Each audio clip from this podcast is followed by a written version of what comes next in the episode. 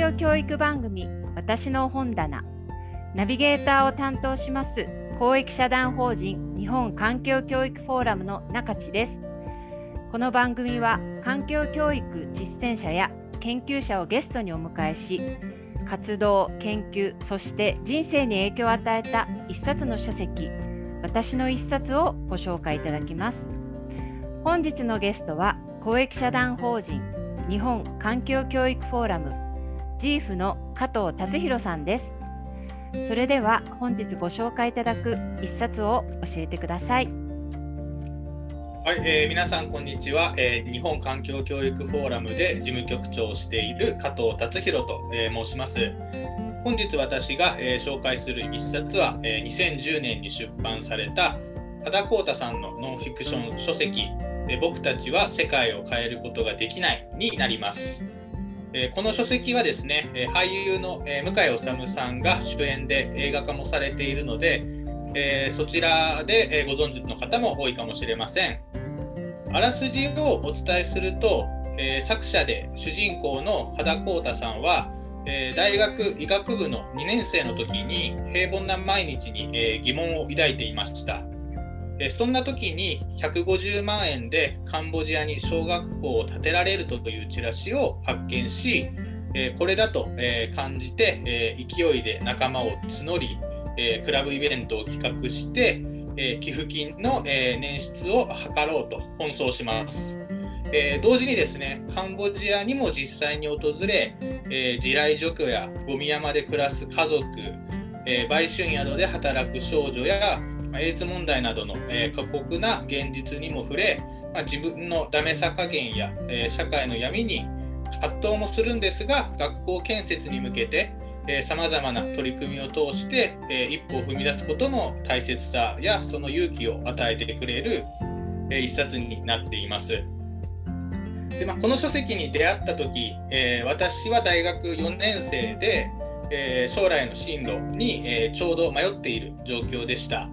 えー、環境教育の道に進みたいと思いつつも、えー、自分がこの業界に入ってどんな貢献ができるのだろうか、えー、食っていけるのだろうかと不安になったり、まあ、一方で、え大学を卒業して、え就職して同じ企業に勤めて退職してという人生設計で、まあ、生きていく、え自分の姿も、え想像できないというか、まあ、人と違うこと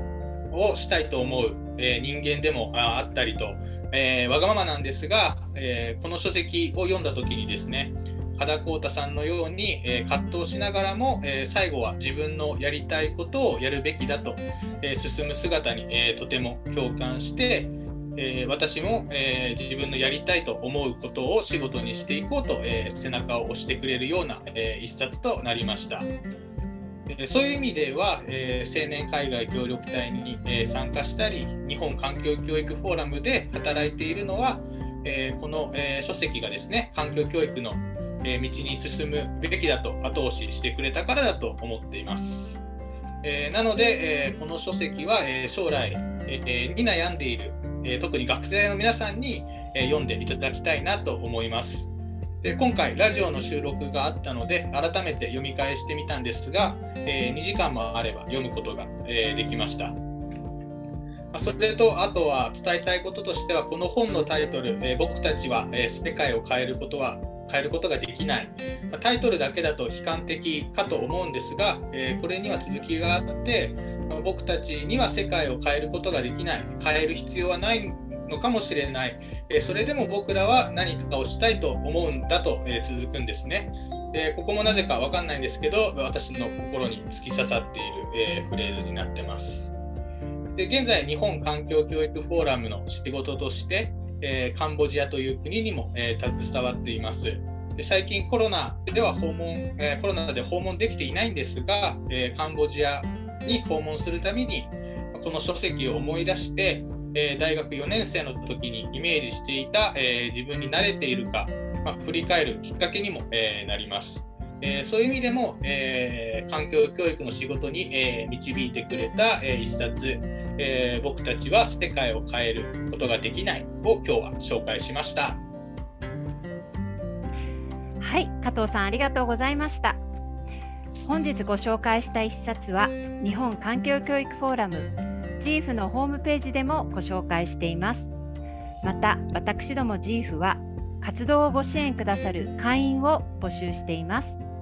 詳しくはホームページをご覧ください。